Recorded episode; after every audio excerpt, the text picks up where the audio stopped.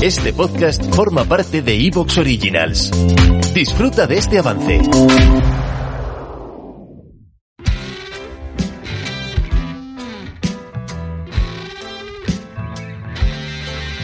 Buenas noches, bienvenidos a un nuevo programa de cartas de navegación. Hoy volvemos a navegar hacia España, hablaremos sobre la situación política en nuestro país y lo que ha pasado en las elecciones, las recientes elecciones municipales y lo que podemos esperar eh, para las inminentes elecciones generales. Para hablar de esto tenemos a Daniel Prado. Daniel, buenas noches. Buenas noches, Jesús. Y a Chesco, Francés Guillén. Buenas noches, Chesco. Hola. Hola. Bueno, comentaba yo que a mí particularmente me ha sorprendido los resultados de las elecciones municipales. Eh, la victoria, eh, bueno, bastante igualada, pero victoria al fin y al cabo eh, de la derecha. En, conjunto ha sacado 450.000 votos más en, el conjunto de España, PP y Vox, a la suma de PSOE, junto con el resto de fuerzas políticas eh, situadas a la izquierda. Y aquí no estoy contando a partidos nacionalistas de izquierda, como, como RC o como Bildu, o como otros, ¿no? sino eh, bueno, lo que, entendemos por, el, el, los partidos de izquierdas, sí que estoy contando a, a Compromís, que es un partido que, está muy localizado en Valencia, pero bueno, no lo consideramos nacionalista. Eh, bueno, es la primera vez quizá eh, que se da una situación similar en España, ¿no? que un partido político, el PSOE, que está en el gobierno, eh, un gobierno relativamente, podemos decirlo así, una situación de relativa estabilidad, eh, de crecimiento sostenido del PIB, eh, de reducción en el, desempleo, em, sobre todo esta situación bastante acusada eh, desde comienzos del año pasado, desde comienzos del año 2022, cuando el Partido Popular, Feijó y algunas otras personas, recuerdo yo en Twitter, Antonio Turiel, eh, hablaban de que había, iba a venir una crisis inminente, eh, una recesión inminente en España, y eso al final no ha pasado. Eh, se sorteó la crisis energética, se sorteó la crisis que ocasionó la guerra de Ucrania, se ha seguido una tendencia relativamente ascendente de reducción del desempleo y de crecimiento del país. La reactivación del turismo que se ha dado en 2022 ha ayudado.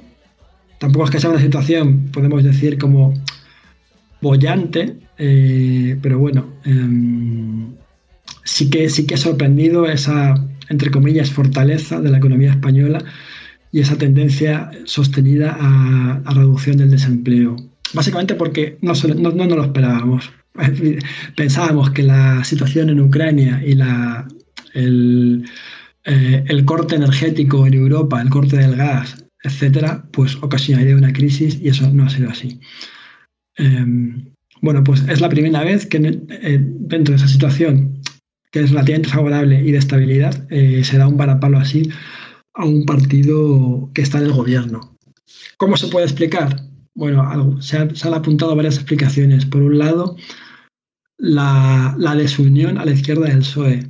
Muchos grupos, bueno, en concreto tres grupos, ¿no? Eh, Podemos, eh, en algunos casos iba con Izquierda Unida, unido, en otros no. Eh, el partido de Rejón, más Madrid.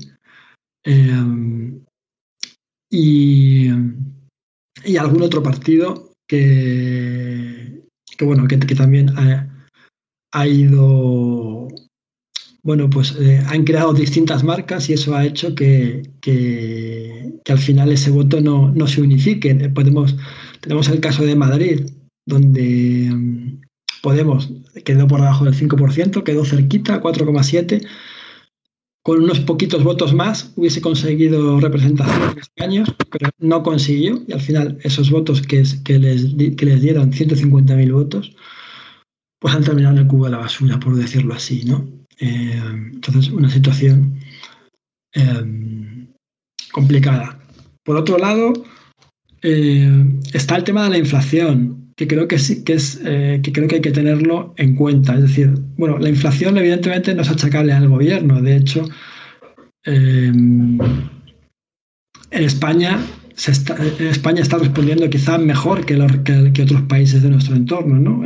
con esta excepción ibérica, el tope al gas, etcétera, la inflación está siendo menor y las últimas cifras son bastante buenas, ya se ha reducido al 3%, o sea que son, es una cifra muy buena. Pero sí es verdad que no hemos tenido unas elecciones desde hace mucho tiempo, desde hace más de 30 años, con una situación de inflación tan fuerte, ¿no? Que eso eh, posiblemente estamos todos mirando mucho al desempleo y, no estamos teniendo esto en cuenta, ¿no? Cómo puede influir en el votante, aunque realmente no sea algo que se achaque al gobierno, es una circunstancia negativa que puede influir en la vida y en la calidad de la vida de las personas, ¿no? Luego, otra cuestión que hablamos en el programa anterior, había muchos indecisos. Eh, justamente este hecho de que hubiese muchos indecisos y lo que pasó justamente en los momentos de campaña, ¿no? con el escándalo de Bildu, em, bueno, esa fue una decisión que se tomó desde el principio de la legislatura, ¿no? pactar con partidos políticos a los que no se les tiene en teoría mucha simpatía por parte de los nacionalistas españoles, ¿no? o por parte de la gente española que se siente más nacionalista, como eh, ERC, Esquerra Republicana, o como Bildu. Eh, se ha pactado con ellos para sacar adelante varias leyes. Eh, resulta que Bildu presentó a un agente que, bueno, que había estado en la cárcel por delitos relacionados con ETA, había cumplido sus, penas, había salido de la cárcel, pero de repente eh, parece ser que mucha gente se sintió indignada porque se presentasen como candidatos. Se habla, en algunas estimaciones he, visto yo, que podría explicar un, un 1,5% eh, de la eh, de voto hacia la derecha eh, que se dio de esos indecisos hacia, hacia la derecha precisamente por esta circunstancia, ¿no? Porque sigue pesando mucho en España el nacionalismo, sigue pesando mucho el nacionalismo español y el nacionalismo periférico. se llevan mal y sigue siendo un eje que hace a la gente votar. Daniel, ¿cómo, cómo ves tú la situación? ¿Qué ha pasado? Y, cuáles son las posibilidades de la izquierda de que haga las elecciones generales si es que, si es que las tiene. Bueno, y coméntanos también cómo consideras la estrategia de Sánchez de convocar casi inmediatamente elecciones generales.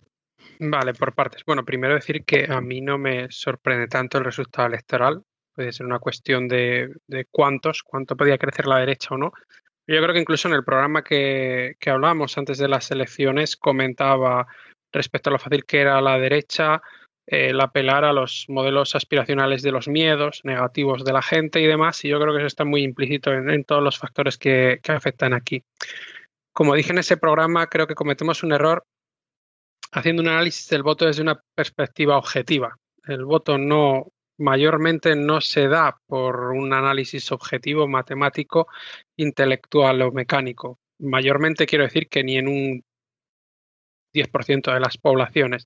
Em, hay, bastantes estudios sociológicos al respecto y de hecho los que estamos en contra de los sistemas electorales como mecanismo de selección de líderes o de, o de responsables ejecutivos siquiera, em, apelamos a ellos, ¿no? Porque realmente es una decisión tremendamente desinformada. La cantidad de factores que tú tendrías que tener en cuenta para eh, elegir a una persona idónea es imposible de obtener casi casi salvo en un concepto aristocrático, o sea, cuando estás eligiendo a alguien que ha sido con el que has convivido toda tu vida.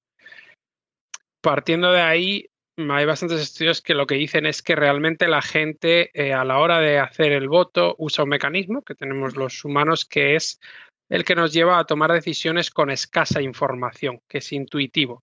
Pero esos mecanismos intuitivos normalmente están tremendamente atravesados por nuestros sesgos por, y en estos casos, cuando está la política por en medio o lo que es nuestro futuro, por nuestros modelos aspiracionales, por rasgos carismáticos, cuando tenemos que elegir una persona, si nos cae mejor, si nos cae peor, si nos da mejor o peor impresión, que en nuestro día a día la mayor parte veremos, habremos tenido muchos casos en los que hemos visto personas que de inicio nos parecían a primer vistazo confiables y luego hemos dicho menudos mm, cretinos y al revés. ¿Vale? O sea, es algo en lo que fallamos, o sea, somos buenos tomando decisiones no informadas, pero una decisión no informada acierta, incluso siendo muy bueno, un 50% de las veces por con suerte, ¿no? Aquí la clave son los factores emocionales. Eh, apuntabas muy bien en los últimos casos lo que hablamos de los nacionalismos y de esa mm, herida histórica que tenemos con los conflictos recientes y pasados en este país, ¿no? Las izquierdas con las derechas con la dictadura, los nacionalismos españoles con los, con los nacionalismos periféricos, también a través de la dictadura y la guerra civil, porque es algo que lleva dos siglos en, España.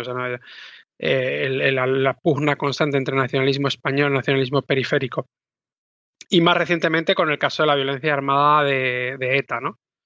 Entonces, como decía en aquel programa, a la derecha le resulta muy, muy, muy fácil movilizar a cualquier mínima excusa ese, ese sentimiento de miedo por un lado, de odio quizás por otro, de, desagrado. ¿Te está gustando lo que escuchas? Este podcast forma parte de Evox Originals y puedes escucharlo completo y gratis desde la aplicación de Evox. Instálala desde tu store y suscríbete a él para no perderte ningún episodio.